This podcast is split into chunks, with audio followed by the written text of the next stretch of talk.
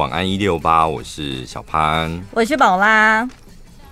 我昨天呢、啊，就是想说下班了，不知道就有点放假的心情，嗯，然后事情也蛮蛮顺利的，想说去按摩，在我们公司附近，然后就走进去随便，没有预约这样，然后想说有谁就就按，结果遇到一个大雷，好可怕、哦！哎呦，所以因为我觉得我们你有按过被雷按过吗？按过雷？当然啦，很多啊。你的雷的点是什么、啊？我不喜欢那种很 gay 搞的，一直秀自己，好像很多知识在让我摘啊！你摘的是因为什么？哦、就很像在摸骨算命一样，讲那些有的没有的。你家沾黏呐，所以外公外公你真那爱黑。不是，他刚开始都会说你是上班族，然后都是做那个什么，都都那个什么，在办公室前面打电脑，都没在运动。然后我就说没有，我上健身房哦。然后他就会立刻说啊，对呀、啊，你看你这就是操劳过度都没有放松什么的。想说这边给搞，就想要休息，你好好按就好，不要这边像摸骨算命，摸到什么按到什么，这边讲讲讲，你这个就要怎样，这个就要怎样。然后按的好也就算了，你按了当下也没有觉得舒服吧？我最讨厌的就是那种脚底师脚脚底按摩的师傅。有一种脚底按摩师傅很变态，你知道吗？哎呦，现在“变态”这个字眼很敏感哦。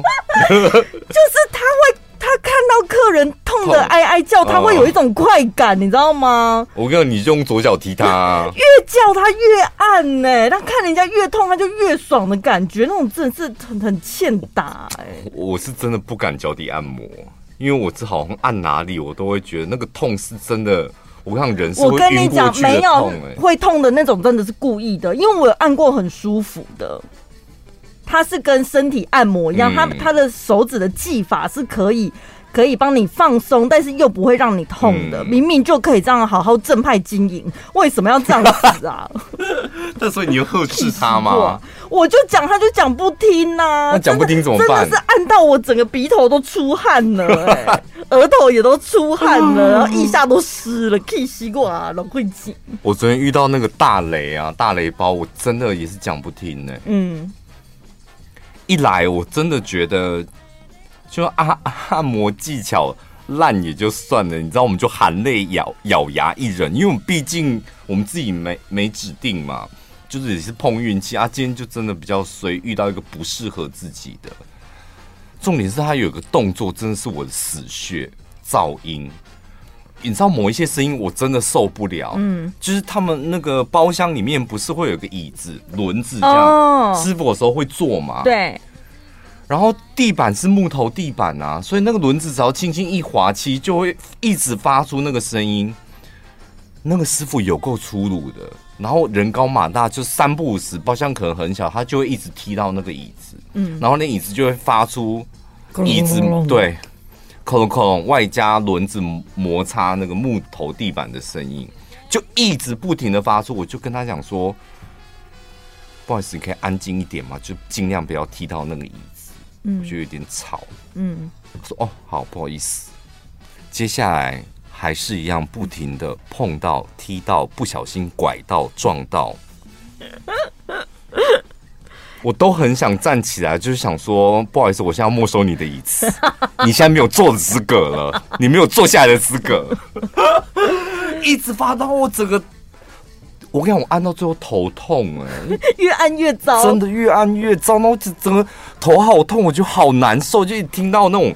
就像你们很讨厌听到手指头刮什么黑板的声音，uh, 难受到不行，我的天哪！这种小细节啊，如果你们有听到我们的节目，真的是很幸运。如果刚好又是从事这一些的按摩行业的，是不是？这个真的要注意。就是有吗？我们有听众朋友做按摩，好像没有没有这个行业的。我觉得放松，因为现代人压力太大，各式各样什么身心灵放松，不是真的，你真的嘴巴讲讲这样子而已。它整个环境的氛围、对味道、光线、温度。声音什么的，师傅手的湿度，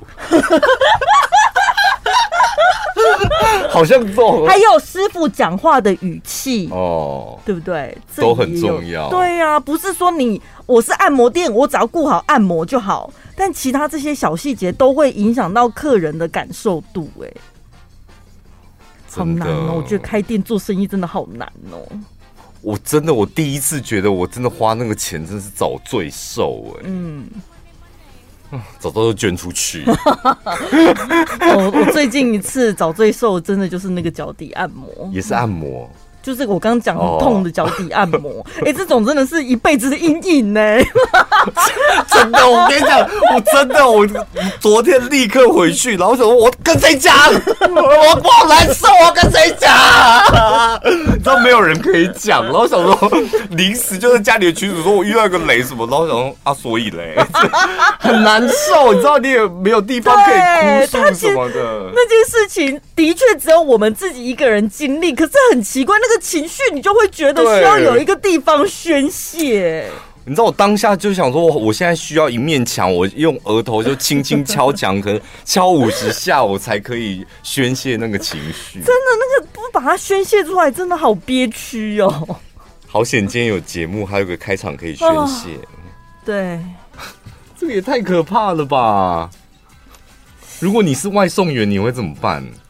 有一个女外送员，她送了一单，送到了客人那里之后按电铃嘛，结果一名男子开了门，却是全裸。取完餐了之后，他还不断不断的传讯息，骚扰这样。对，说你刚刚有看到吗？不好意思哦，你等一下还要送餐吗？巴拉巴拉巴拉的性骚扰无所不在。你说，你说客人可以检举外送员，那外送员对这客人能怎么办呢、啊？列入黑名单哦。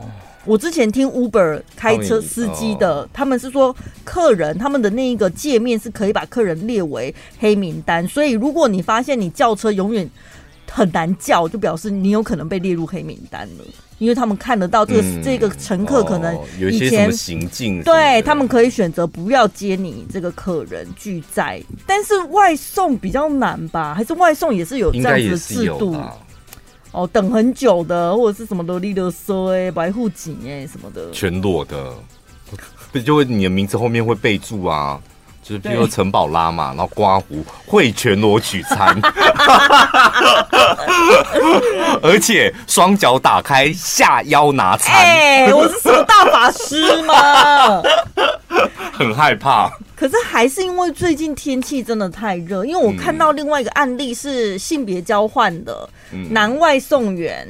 然后呢，发文的是女客人、女消费者，她点了外送嘛。那外送因为之前疫情的关系，有一个选项是无接触取餐，嗯、就是外送员送来之后，你就放在门口，你其实人就可以走了。嗯、然后呢，那个女客人就想说，她已经选了无接触取餐了，她就很放心的去洗澡，这样子。嗯、洗了澡之后就觉得，哎，那应该差不多也到了吧。嗯，所以她就很放心的。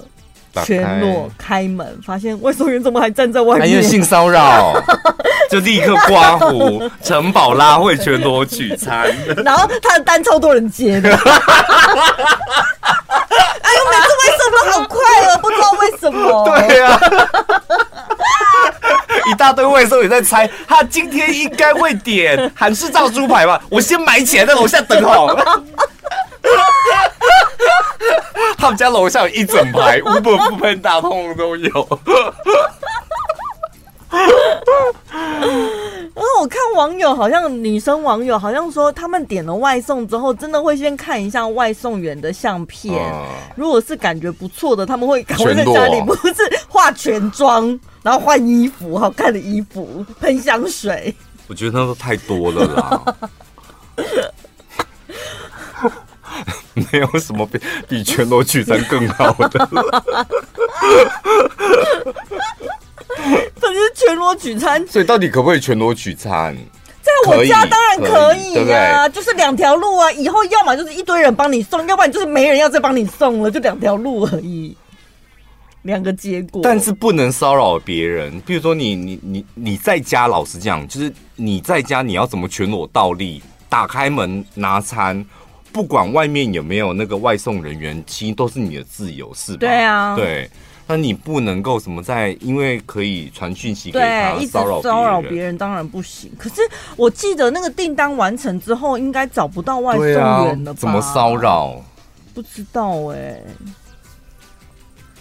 对，就是不可以这样哥哥订，因为不然你先付五百块小费再说吧。他可能还愿意陪你聊两句。你就再传讯息这样哦。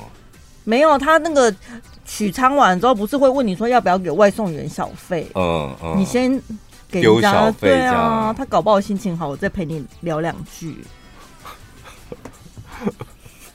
如果是我，我会愿意啊。你会愿意陪他聊线上聊两句？对。然后说你去死。因为我有一次我朋友喝酒了，我帮他叫车，嗯，结果我输入错地址了，嗯，所以我对于那个司机有点不太好意思，我就刷了一笔小费给他，这样，嗯，然后他就有事后再传讯息跟我讲说谢谢这样。因为他可能也没料到，本来只是想说再到酒醉的心里有点没送。对，但我想说啊，好啦，先刷个小费给他。哎、欸，我有一次也是很夸张哎，就是你知道我们常常我们会有两个地址，家里或公司嘛。嗯。可是我觉得那也是他自己系统出了问题。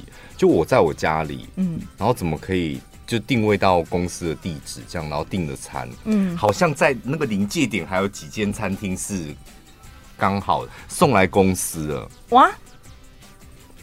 然后，因为我平常我不会接外送员的电话，就陌生电话我都不会接嘛，反正现在都无接触了。那一天我不知道怎么样，就突然就接起来，然后我就跟他讲说：“那你愿意帮我送到我家，我给你小费。”哦，那他应该会愿意啦。对，我还好，我上次的地址输错也不是跑错地方，我上次是上车地点跟下车地点在同一个地方。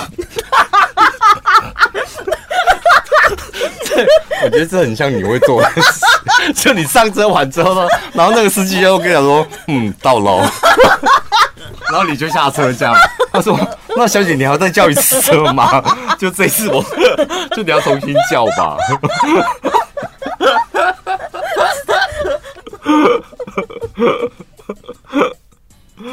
就算哪一天我们两个出了什么事，我觉得我们的听众朋友就会立刻变成两边的人。你知道吧？一边就是他是爱全国广播，从早听到晚的，哦，他会听这个，也会听那个，然后下半身就听听我们，然后就会觉得我们是哎呀，宝宝怎么这样子啊？这太哥啦！哎呀，你看节目当中装个傻傻的，哎呀，是你像这样，哎呀。然后另外一个就是铁粉，哦，是吧？对对对，宁可。就是舍弃全国广播，也要力挺我们俩到底。这个又没什么，我觉得是其他人在重伤他们吧。嗯嗯，是吧？嗯、对哦。但宝拉没有任何人设，一丁点儿都没有，一丁点 零点零一毫克都没有。人设不就是疯疯癫癫、拱拱呆呆吗？但他私底下其实就这样，私底下只是没有表情，疯疯癫癫这样。因为他事情太多，我现在大概理解他主管的心思是什么。就得要把他每天的时间都排得满满的，这样几点做什么事，几点做什么事，中午休息看影片，好一点半一点四十分了，该做什么事，这样，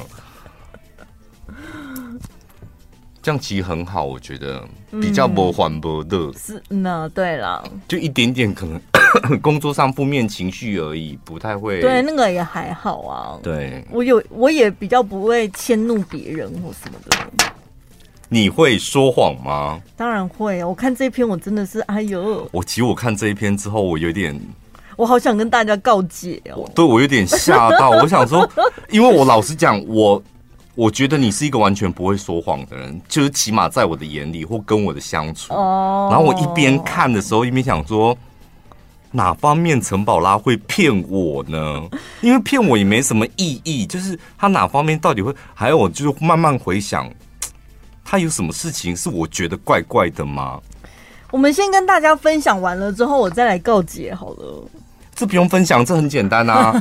我选的这都很简单。他说说谎技术含量超高的三个星座，对，天秤座、摩羯座跟双子座。不过我们两个一致认同，双子座不好意思，请你退出，不要硬挤到榜单，好不好？对，你们你演技到位，他他的评语是演技到位，没有到位哦。两个也没关系，为什么任何排行榜一定要凑到三个啊？奇怪、欸，真的，我双子座是硬挤进来，因为我们身旁，我身旁同事、我的主管，还有身旁的朋友，很多爱说谎的双子座，然后都。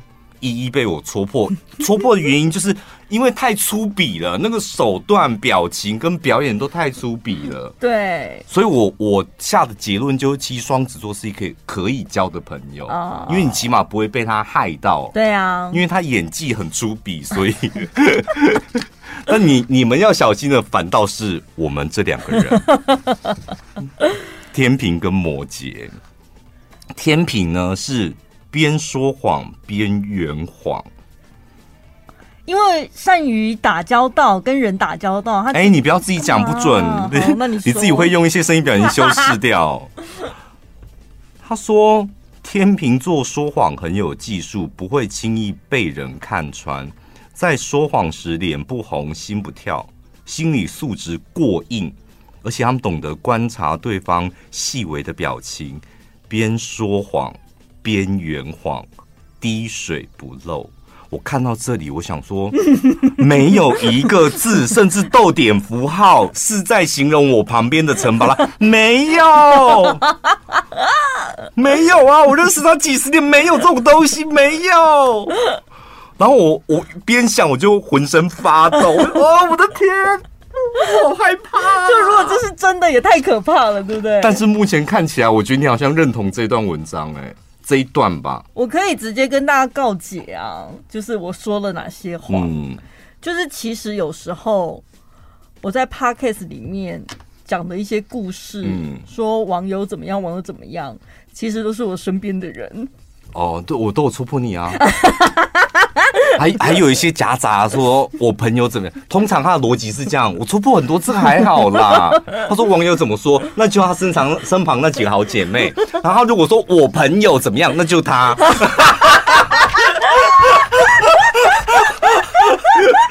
那我就看那天的心情，我就是心情好的时候，我就是让他讲；心情不好的时候，我就故意吐破。然后吐破他他会嘴硬哦，他说没有，不是，是这个网友说的。我想说什么叫这个网友说？你手机上面明明就写王玉芳。这个还好啦，你们自己去判断哪一些是真的，哪些是假的故事吧。其实没有真假，只是主角。我们本来对主角，因为我们主持人必须得要这样保护当事者，对，我们必须得要这样做，嗯，不然有很多我们的朋友也是听众，然后朋友的朋友也是听众，不然这样可能会造成他的困扰。对，我的确在跟某些朋友。就是跟他们要素材的时候，嗯，曾经被提醒过。他讲完了之后又有点反悔，想说啊，你还是不要讲那一段好了，到时候又被他听到什么的。被前朋友的前男友啊，听到，对，朋友的前主管什么的。嗯，因为我们两个以前的想法就是啊，我们节目没人听啦。真的，我们从以前就是这么谦虚，我们就是这么谦虚的人。而且我们讲那时候刚录 Podcast，讲不会，不会有人知道的啦。我跟你讲，后来就是造成了一些风风雨雨之后，我们两个现在很收敛。对，而且我想说，你在担心什么？我不觉得那个当事者会听我的节目啊，怎么可能？就隔两个礼拜之后，他说：“哎呦，他听到了。”对，真的很可怕。我跟你讲，第第一个爆发事件就是那一个。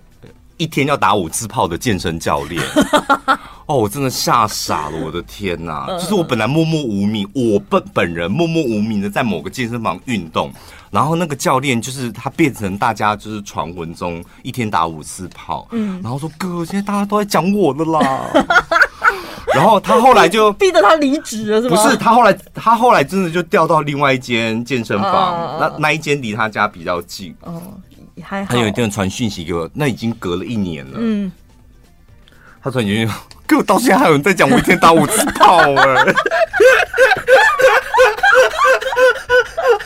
么会这样？好可怕，好怕 K，真的。摩羯，换我讲摩羯了吧？摩羯的摩羯座虽然不爱说谎，但是一旦要撒起谎来，真的没有人可以识破，因为摩羯座本来就给人家一种很靠谱的感觉。先讲第一句，我我解释一下，嗯，摩羯座不爱说谎，这是真的，而且我们讨厌说谎，但是一旦我们要说谎，就是我们绝对会滴水不漏漏。对，但是我们这个不是为了自己，可能是为了世界。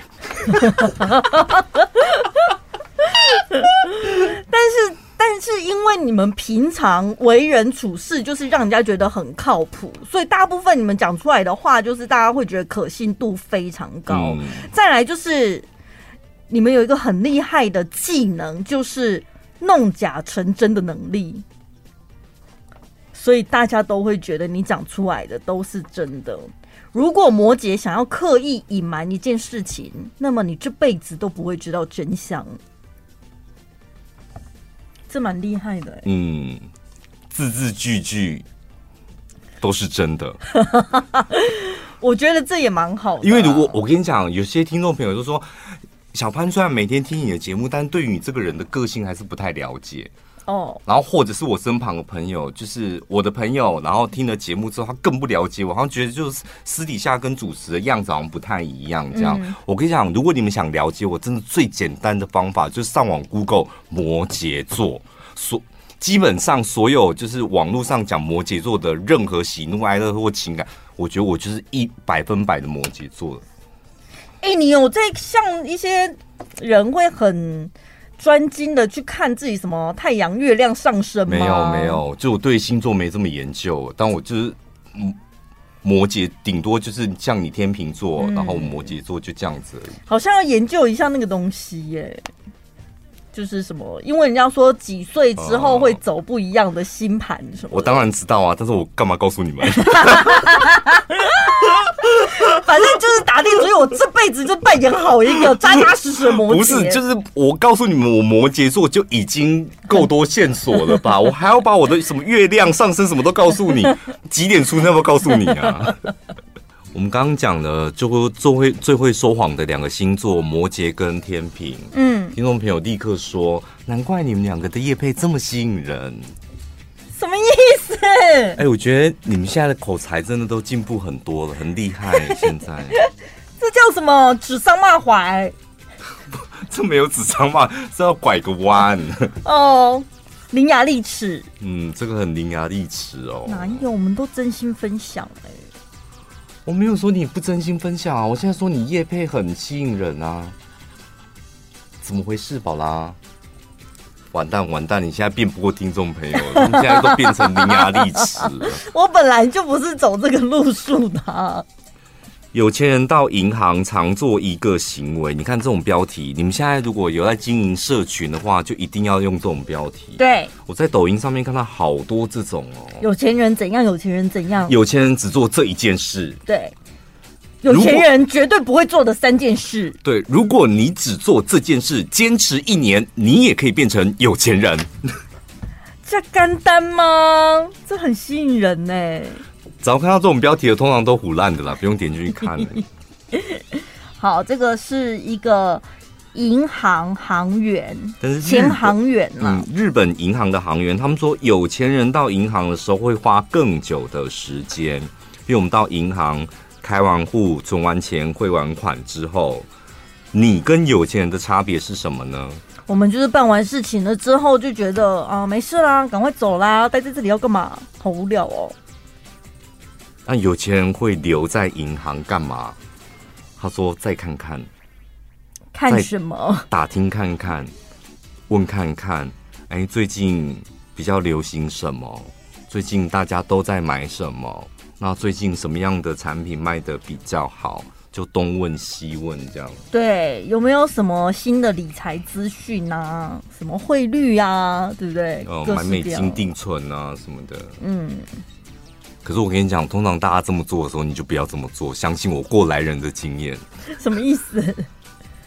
就是譬如说，有前阵子是不是你们？应该每个人都有冲动想去买美元美元定存吧，在三十一块多的时候，嗯，是吧？嗯，那时候就全部人都在做啊，全部人都在做。我跟你讲，美元就会回到正常的三十块。就是你赚的利息可能赔了汇差什么的哦，就很容易。我觉得投资市场很容易是这样子一股一股的跟风。所以虽然我们现在跟你讲说行员分享了这件事情。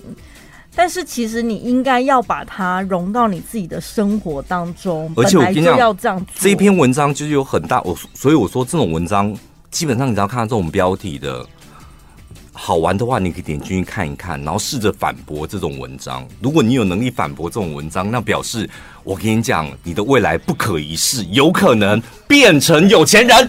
不要把话讲这么满，真的啦！我觉得，但如果你看完之后觉得，哎、欸，对耶，那下次我去银行，我也要留在那边晃一晃，然后不知道你要找谁这样，然后先，哎、欸，那现在定存汇率几趴？什么？嗯，哦，你有预约没有？他会他会跟你讲，小姐，你有预约吗？那你的专员是谁啊？啊，不好意思，我们今天没有预约，就是不能待在里面哦。拽什么拽啊？我讲真的会这样嘛？就真的会这样啊？没关系，我自己上网查就好了。但是如果是我的话，好，就看到这个文章，我信以为真了。好，我就说，嗯，嗯，那我就来问问看好了。好，美元定存几趴？哦，好好好，那我知道，我记下来。谢谢你哦。然后记下来之后想说，嗯啊，所以嘞，那现在接下来要怎样？就是你自己还是一样。懵懵妙妙啊，不知道该怎么做。我跟你讲，有钱人真的也不会到银行里面这样，就像个无头苍蝇一样，就是问东问西这样。问完之后呢，然后再把自己大把大把的银子，然后跟风嘛。他如果可以，他如果是一个会跟风的人，他今天就不会变成有钱人了。对，他一定跟我们这些平民老百姓、大韭菜、小韭菜，永远想的都不一不一样。嗯，我们在害怕、很恐惧的时候，他在危机入市；我们在兴高采烈，哦，我是股神，哦，天哪，二十八，他在获利了结。通常他们都是已经有自己的规划了，对啊，已经想好了要怎么操作了，才会去问银行说，那现在可能汇率什么利率什么，那他也不是只问一家，他一定是各家问，然后稍微比较一下。我跟你讲，像我这种算是你知道，摩羯座是很沉稳、沉稳，而且自信，甚至有点自负的人，投资理财的路上，我跟你讲，就是炒短线，我偶尔也会嘛。但是那种定期定额的东西，我真的觉得你会去担心定期定额。我之前我都觉得你白痴，嗯，所以你就已经定期定额，你不就是看个五年或十年，或是将来退休了，或是买房子要用的嘛，嗯，所以你短时间在那边起起伏伏，涨了又如何，跌了又如何？因为你根本就不会卖，嗯，定期定额的逻辑是这样子嘛，所以我教训过我身旁很多的朋友，就你干嘛去关心你定期定额的获利到底是多少？他、啊、配息多少啊？那要怎样？这样，我我在我朋友面前讲过，你这种就是白痴的投资行为。前阵子呢，不是股市大跌吗？就是你买零零五零啊、零零五六啊、零零六二零八，连那种都跌烂，就是大概三个月，我这样跌跌幅应该有二十趴吧。嗯，我想打电话给我朋友说：“哎、欸，我问你哦，你的定期你会止损吗？” 他们自己突然。又变成韭菜了。我跟你讲，我觉得我好像每个月扣太多了哎、欸，因为我就是存很多，你知道吗？我跟你们一般人不一样，还在还给自己台阶下，你知道吗？我说我跟你们一般这种，你知道定期定个一万块不一样。那我现在，所以我的做法应该怎样？我他自己我自己也慌了。但我觉得投资路上就是真的要有伙伴，嗯，就是他迷茫的时候我清醒，然后我迷茫的时候有一个旁边有人。可以敲醒你这样，所以后来我请我那个朋友吃了一顿饭，这样，嗯，就谢谢他当时有敲醒我，就把我讲过的话，同时再骂我白痴。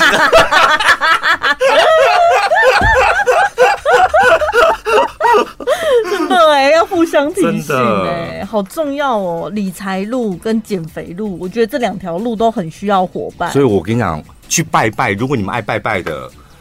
或是基督徒也没关系，我觉得你们要常常许的一个愿望就是贵人运。嗯，因为我跟你讲，你许什么愿望，你不觉得在庙里面许任何愿望就感觉有点白痴吗？我每次许愿，我都会觉得说，到底你跟别人有什么不一样？为什么神明要完成你这个愿望？然后再来，如果你的工作你发大财，发什么大财？就你的工作就固定薪水的，啊，哦，你又不是业务，我希望可以。抢到或偷到或捡到一个大单，嗯，你的工作每个月就四万五万，就是固定薪水的，而且更何况你根本连乐透也都没在买，那、啊、你哪来的机会发大财？赌博也没做，你怎么有可能发大财？你真的想要在路边捡？然后让我的财运更好，你的财运为什么会更好？他们，你知道神明就在那边想说啊，不要弄的，啊几个啊，什么文书处理啊，几个人七百块，准备不要让人发大财，是不是？就是。所以我觉得最好的方式，我后来就想通了，就是求贵人运。嗯，就身边的人真的会影响你。有一个贵人，可能适时的点醒你，或是带着你，或是教导你，这个都是都是贵人。听到我们的节目，算贵人运好吗？啊，是吗？我们有点醒你们什么事吗？如果有的话，我们就是贵人。请扣一。如果都没感觉哦，那真的不好意思哦。没有，你悟性不高，我觉得。本集节目内容感谢嘴巴很忙赞助播出。我跟你讲，这个团购你们要跟哦，一定要。因为我们零食就吃的这方面，我们两个是真的很很认真的挑，我们很挑嘴的，我们拒绝过很多厂商，很多，然后我们都是很早以前，大概三个月前就会开始准备，然后请厂商备货。这一次呢，嘴巴很忙，我只能够用。有够好吃来形容，然后有够可怕，真的。我那天晚上我在追剧，我想说开一包来试吃一下，然后追完剧之后，我那一整包。我一个晚上全部吃完呢。我们本来是有一点想说，今天在录音的时候要不要让你们听一下它多么康康康，嗯，那种你知道声音攻击里面。但后来你知道，我们现在一包都没有，我们手头上全部都自己吃光，真的克制不了，就是这么好吃。我看它一包里面，我觉得很好玩的，就是它有各种形状，嗯，所以不有有不一样的口感，口感我觉得也非常符合他说的嘴巴很忙，因为你这吃到了很多不同的口感。知道一般我们都是像这种大包饼干撕开来之后，然后大家一起吃。嗯，我觉得只有嘴巴很忙，你真的就是永远都是一个人一包。它是大包的，而且它不是那种呃油炸，也不是说，应该说它是用鲜鱼。鱼还有鹅啊，跟鱿鱼，它是先蒸熟再去油炸，嗯，所以它的含油量是降低非常的多，就是跟一般你吃到的洋芋片、饼干什么的，甚至虾饼什么的，嗯，完全不一样。就是你用你你在捏的时候，你就知道这个东西。对，你看你手指头油不油了。嗯，然后他们家是做成有点像虾饼的形状，然后里面又有点像那种。日本薯条的形状，嗯，然后各式各样的形状，所以你吃的时候口感完全不一样。对，然后真的就是海味，就是你你可以感受到你在你在咬的时候，会有一点那种鹅啊、鱿鱼啊，或者是海的味道在嘴巴，嗯、然后不腻。我跟你讲，最可怕的就是因为它不腻，就不腻，你就会一口接一口。对，因为每一次咬的口感都不一样，所以你就会很刷嘴，然后每一次吃都会觉得这是惊喜。嗯，然后那个饼干呢，那个饼体的大小，我觉得也做的很刚好。嗯，你好拿又好入口。卡住，嘴巴也不用张太大或怎么样。哎呦，所以它所有的设计真的，我只能够用太奸诈来形容。它的调味也非常的恰到好处。嗯、这次呢，就提供两种口味给大家选择，有海苔椒盐和烟熏 cheese。嗯，里面有鹅啊脆。鱿鱼脆、鱼酥脆，反正各种形体的那个。对，就是你也不用挑，你每一包打开里面就是三种饼体在里面，嗯、每一次拿你都可以可吃到各式各样不同，比较薄的、比较厚的，然后比较脆的这样。然后你可以从我们的链接点进去挑选你要的组合，无脑听众朋友，本人建议无脑买一四五零。哎，这个数字好像不太好。但是就是一四五零，就都买这个数字，因为买十包送两包，最划算呐、啊！这算下来是最便宜，而且免运费，直接送到你家。而且这个可以摆超久的、啊，对，那个保存期限都有一年。这种好吃好玩的，你就买来，然后偶尔可以送朋友带去办公室。你当个礼物对，或者是那个你零嘴嘛，下午茶的时候办公室可以放，然后家里可以放，嗯、去朋友家做客，或是去唱歌的时候，开 party 的时候都非常适合。一包里面就七十克，所以记得点进我们的那个链接，然后你好好挑选一下，然后看一下，就是我们刚刚形容，光看样子你就会很想吃，就很诱人了。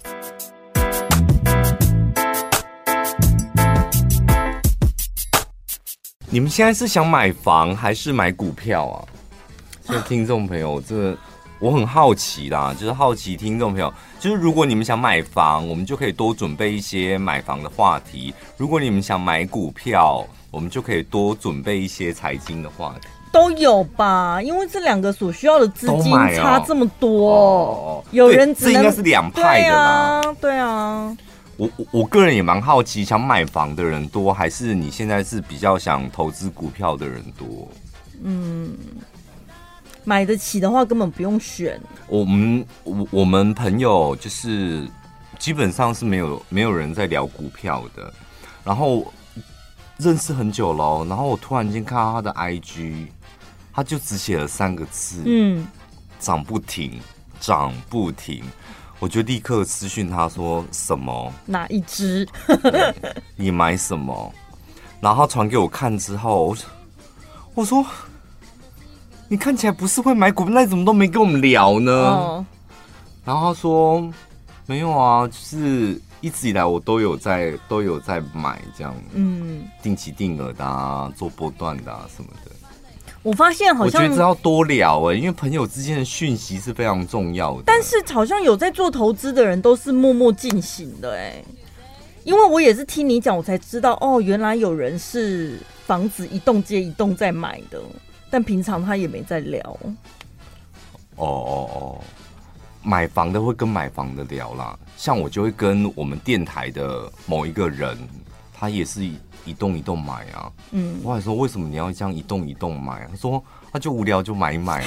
对啊，我我就无聊就喜欢去逛啊，而且骑摩托车就到处逛，这样哎、欸、有哎、欸，那去去看一下，哎、欸、还不错哎、欸，离我家蛮近，就买起来这样。跟 GD 一样哎、欸，对不对？好好哦。对，我觉得真的在我们电台就是有很多这种可以学习的对象。嗯，我真的。跟他聊完几次天之后，我觉得对，如果有能力的话，这样子买也是蛮不错的。因为他说他很清，他目标很清楚哦。某位主持人，我要讲的很好，他说因为我不碰股票，嗯，她老公是碰股票的人，但是他说他个人是不碰股票。那不碰股票，那赚来的钱他该怎么资产配置？他选择房产，他觉得房子房子对他来讲是一种投资，嗯，或是起码不要让我的钱蒸发掉。他的想法就只有这么单纯，这样。对啊，蛮不错的啊。他不可以，就是你可能可以找一个方向做，然后。不可以都不做。嗯，你像有些人对房子没感觉啊，搞不好他觉得被金条雄厚啊，也可以。金条，我跟你讲，真的有。对啊，我到现在我院里还有个亲戚，也是，他是一条一条的，然后那个保险箱这样放进去，他觉得很有成就感跟安全感。嗯，他觉得那才是最实际的。嗯，对，我觉得有好像有一个重点就是。你要对这个东西有感觉，然后慢慢累积的时候，你自己是心里很满足的，这才有办法坚持下去吧。所以我刚开始就是从存铺满开始啊，五十元有没有？对，一直存存了好多年，五六年了吧。嗯，存着存着存着，一边存一边，哎，好像对于就是把钱存起来有感觉。那存完钱之后就换那钱去滚钱，哎，也有感觉，就这样。嗯，一步一步来，但存。还有一种就是最最起码你要做到存钱，什么都不做，那你起码做存钱吧，可以吗？试试看喽。对，起码要做，比如说啊，股票我也不行，房子我也没那么多资金嘛，然后投资我不知道不不不修，不知道往哪里去，那你现在就先存钱。嗯。因为赚钱真的很辛苦哎，对不对？你每天都在工作，你也知道，每一块钱都是得来不易。我们用时间或者是用你的技术去换来的。真的，我那天跟一个同事聊天啊，我就说我讲句实在话，我我我其实很也很怕讲这句话伤了他，但我讲的真是实话。我说每一个公司，你进去那个公司，真的不要纠结在你的主管是什么人，然后旁边的同事怎么样，我工作内容怎么样，我怎么都没有加薪，我怎么都不会升官。就是你如果是这种方法，你将来铁定在职业上面会过得非常的痛苦。你你进一间公司，你得要先做一件事，叫做分析。嗯，就是分析一个公司里面，它有很多个职位或部门、工作项目，你得要先分析这个公司，就我在的那一间公司，最赚钱的人是哪一个部门？嗯，分析完之后。那我们部门可不可以赚钱？就是先大的嘛。分析完，我们部门再怎么努力都赚不赢那个部门，那你就认清这个事实。嗯，因为你进不了那个部门，你只能够在这个部门。那你这个部门的薪水的天花板是多少？那不就是你的主管吗？你就算出来了嘛。嗯，那你的主管偷看不到他的薪水嘛？但是你可以看到他过的生活，他过什么样的生活。将来你就顶多就是像他这样，嗯，所以你心里有个底了，你工作起来也就踏实。那如果你好死不死在那个很赚钱的部门，那那个赚钱部你还要再分析哦，哦，我我这个工作范围是很赚钱的，那我这个最最赚钱的是做哪一项工作最赚钱？啊，业务还是秘书？还是什么的助理谁，然后做哪一个项目是最赚钱的？那你可不可以做那个项目？因为你有机会会赚到最多钱。嗯。不然你在一个赚钱几率很低的地方，每天在那边，啊，我都赚不了钱，我都赚不了钱，没有用，因为真的没有，因为你就这辈子只能赚这些钱，就注定好的。哎、欸，这真的好理性哦！你要真的要认真的去思考，要不然每天自己在那边觉得，啊，我到底是差在哪里？我是不是大材小用或干嘛？可是你根本不知道原因出在哪，就出在你啊！就因为你，然后坐在这个位置，所以只能够领这个钱啊，这个就是事实。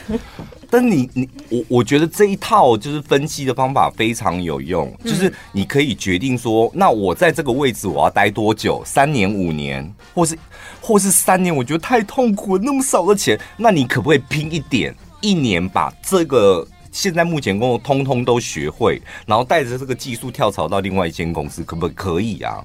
或者你一年学会之后，那你再多做点，在这个公司里面多做点什么事，赚其他的钱。嗯，所以就是这样子暗算，你可能会比较踏实一点。嗯、暗算是暗省呀，对对，暗暗省，对。哦，好，对。就是这个也是算是理财的一个部分。就是如果你还没到后面存钱，或是买房，或是买股票的阶段，那你起码要先把你的工作项目给厘清。那今天就跟大家分享这个财经的部分。那买房的兴有兴趣的，就是再私讯我，下次再分享买房的。我觉得这部分真的是职涯规划很重要的一环。丰原陈太太，她去剪头发的时候，跟理发师说，她非常喜欢听小潘讲理财。丰原陈太太，你有在听吧？丰原陈太太，我今天这一段完全为你为你讲的。因为现在不是刚好各个学校的招生季吗？那你学校你就是总有一天你要踏入社会吧。嗯但是踏入社会的时候，跟在学校求学又是完全不一样。大家都知道说，哦，我可能要有一个求学规划、升学的管道的规划什么。可是当你要踏入职场的时候，我觉得刚才讲的这其实是一个很基本的。你第一个第一个工作的时候，你就要做这个分析了，就评估加策略啦。是这两件事一定要一定要有。嗯，评估完之后，你就定定你的策略嘛。然后你的策略出来，你就可以执行三年、五年、一年这样。对，我跟你讲，我最近有一个新的 同事。他一进来挑明，我就是这一年我看的，我能学多少算多少，嗯，然后之后我要去做其他的，嗯，我说好，我们达成交易，然后我给多少，我给多少钱嘛，但是我要你做哪些哪些哪些，就尽量帮我做这样，然后我说那你自己就认真学这样，嗯，就这也是一种方式啊，对。今天也是看到有人在问说啊，我找工作面试的时候，大家会不会去问公司的福利或什么？那我应该要在哪一个阶段的时候才能够提出这样子的疑问或干嘛？就是其实找工作应征的时候，就像你讲，其实就是呃，这个求职者跟公司两方打合约嘛啊，所以你们就是把你们要的东西、你们的条件全部列清楚，双方都同意了，那就这样进行。这个问题，我觉得这个听众朋友你可能选错对象了。我觉得比较适合来问陈宝拉。嗯，听众朋友可能觉得职场上的问题我比较在行。当然啦、啊，怎么会问我？但是大头症的问题，你们非得要问陈宝拉了。怎么会？什么意思？潘帅，你身为公司的一哥，摇钱树。外面有传闻在传，是不是？我记得我没有释放过类似的讯息啊，还是其他主持人有这么捧过我？请问你会有大头症吗？就好像开好车拿好包那种莫名的优越感。公司业绩好的 top，然后资源会越来越多，长官也会越来越青睐你，更受到瞩目。然后也得到了更多工作上的便利，导致不论工作上或私底下生活中，都有点下巴越抬越高。然后呢？他的问题就是，其实我没有瞧不起人，只是觉得自己有时候有大头症。那他担心越来越夸张，想听听建议。担心哦，所以他在公司里面是表现优秀的那一个。就目前是处于一个金鸡母，然后又是掌上明珠。问题是什么？再讲一次，他担心自己有大头症，该怎么调试心情？这样子吗？怕越来越夸张。哦，啊，会怎样吗？为什么要改？自己舒服就好啦，不是吗？嗯，那你当初大头症的时候后来你是怎么样？你是继续维持吗？还是怎样？后来是发现自己凭什么大头啊，我就改掉了。凭什么？对啊，唉，就明明还有更多比我更厉害的人，不知道自己在拽什么。对这个听众朋友，其实你真的是，我觉得你是有资本可以大头挣的，因为陈宝拉他没资本大头挣，他都大头挣，为什么？你表现这么好，Top Sales 资源越来越多，然后业绩又好，又是摇钱树，你不能大头一下，感受一下那种大头的舒服啊、优越啊，或者是上面的空气什么的，当然可以啊。通常会被人家讲大头症的人，就是。因为根本不会摘掉，才会变成大头症。哦，你讲到重点了。对啊，如果你真的很厉害，你就是 top sales，你就是金鸡母，谁敢在背后乱讲你的小话啊？你有实力，然后人家只是说哦，他比较难搞。嗯，可是哦，专业真的很厉害。对，然后他很龟毛哦。嗯，然后他很冷漠，哎，他不会跟人家聊天哦什么的。嗯。但是大头症是真的，我觉得你讲的那才是大大头症，就实力跟不上。嗯，本人我遇到一个，这辈子都遇到一个，我当场教训他，你们也认识。教训他？你会教训大头症的人？就像你在节目中把我吐破一样吗？不一样啊！拜托，那个吐破那只是吐破而已。那个大头症呢？他是我的主管，他当时升到了主管，这样。刚开始我很替他开心，然后大概隔了一个月之后，我发现他变成不一样的人了。嗯、那个讲话的样子，还有身上的确是会有一点症状，就跟这个听众朋友讲的是一模一样。下巴越抬越高，下巴越越抬越高，然后就是有一点点避逆其他人啊。哦，不，当你因为工作场合很多时候是你你讲话，我讲话，他讲话，大家分享意见的时候，他自己讲话他会下巴抬高，别人讲话的时候，他一样是下巴抬高，但他眼神往下，就是有股那种避逆感。嗯，我当时想说是不是我的错觉，我就问了其他的同事，我觉得你们觉得他有没有变？他说有。然后我就是确定了哦，他的确是变了。嗯，那那个导火线是什么呢？导火线是他弄走了一个我的朋友。嗯，就真的弄走了哦。然后弄走完那个当天那个会议，他弄走完之后，我就立刻把那个大头镇的同事，也是我的主管叫到会议室，这样。然后我就跟他讲说：“你不应该弄走他的。”然后我这句话就惹毛他了，说什么叫做我弄走他？嗯。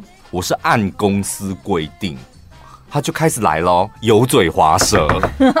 我是按公司规定，而且这么做对大家对于节目部都好，他就开始那一套拿出来。因为我们私底下之前私底下交情很不错，就都会聊心事那种。然后我是叫他到那个资料室。就想说我们私底下聊，但没想到他他给我拿出那个主管的嘴脸，这样我说，你不要在我面前展现大头症，对我来讲一点效果都没有。嗯，你要这样一路大头下去吗？然后说你讲什么，就开始对我大骂这样。嗯，他说我凭什么讲他大头症？我说我不是讲你大头症，是现在你就在大头症，而且你自己在讲什么，你到底清不清楚？这样，我就跟他在资料室。本来小小声讲话，后来对骂到就是旁边的同事都有稍稍的围观，然后就结束了。结束的那一刻，我立刻掉头就走。掉头走之后，我好像落下了一句话说：“将来你就知道，嗯，怎么大头怎么下来。”就后来大概没隔多久吧，立刻变小头症，立刻被弄掉了，对不对？嗯。不知道他是，我不知道他是被弄掉，反正就是他本来是大头镇的一个主管，然后后来立刻变成没有权力的主管，然后后来慢慢变成在一个小角落，就被架空了。因为大家都一定看得清楚，他的实力就真的跟不上来。嗯，所以升官加薪当然是好事一件，但是不能太自满。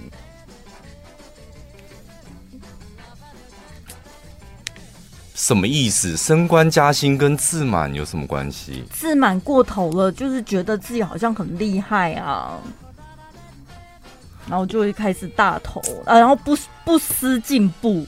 我跟你讲，就事论事啊，听众朋友，升官加薪是因为你工作表现的好，嗯，就是你做这件事，可能这一年来你做的特别好，比别人好嘛，嗯，所以那为为什么加薪给你？就是想说啊，你这件事做得特别好，帮公司赚了钱或者增加了绩效，所以好的公司就应该要特别再拿出一笔钱来，譬如说五千块，因为我希望你接下来的十年都能够继续这么好，所以我接下来十年多给你五千块嘛，所以给你加薪，就是因为你某件事做得好，绝对不可能因为你这个人怎么样，特别会讲话或特别会怎样。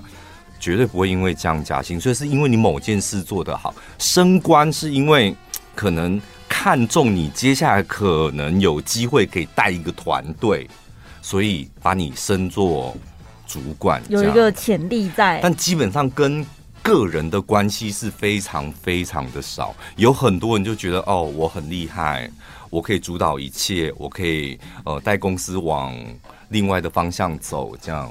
太自我膨胀了，嗯，对，但事实上可能只是因为一件事你做的不错，公司加薪，还有不然就是公司亏欠你，他那薪水低成这样，给他加一点吧。哎呦，我的天哪！有这种情况吗？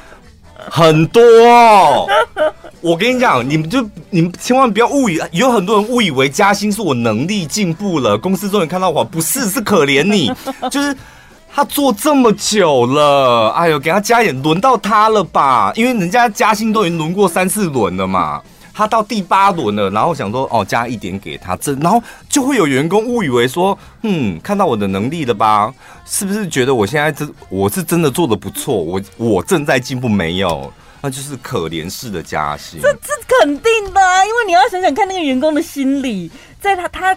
身边的人，就像你讲的，已经加薪，不知道加了几轮，他都看在眼里。好不容易轮到我了，那可见我这几年的努力没有白费。没有白费。对，公司终于看到了。没有，你这几年努力都是白费的哦。因为加薪这种事，真的你们要平常心看待。嗯。就是他真的就是拿事情换钱，或是拿什么换钱，就公司跟你换钱的意思。嗯，嗯，那公司可能也有赌一把，然后觉得你这方面能力不错，哎、欸，再压一点吧。哎、欸，压一点好像有效果，那我再压一点啊。龙会挤啊，就是公司也会常常会这样子啊。哦，等于说再一次提醒大家，不要在职场上面投入真感情。反正这一些给你的好处，都是因为事情做得好，跟你个人怎么样，就是没有什么太大关系啊。都没加薪，就是事情都做不好啊。嗯，也不代表说哦，你这个人很糟糕或怎么样，就是就工作能力不好而已。对对。晚安一六八，晚安一六八，晚安一六八。你现在听到的是晚安一六八。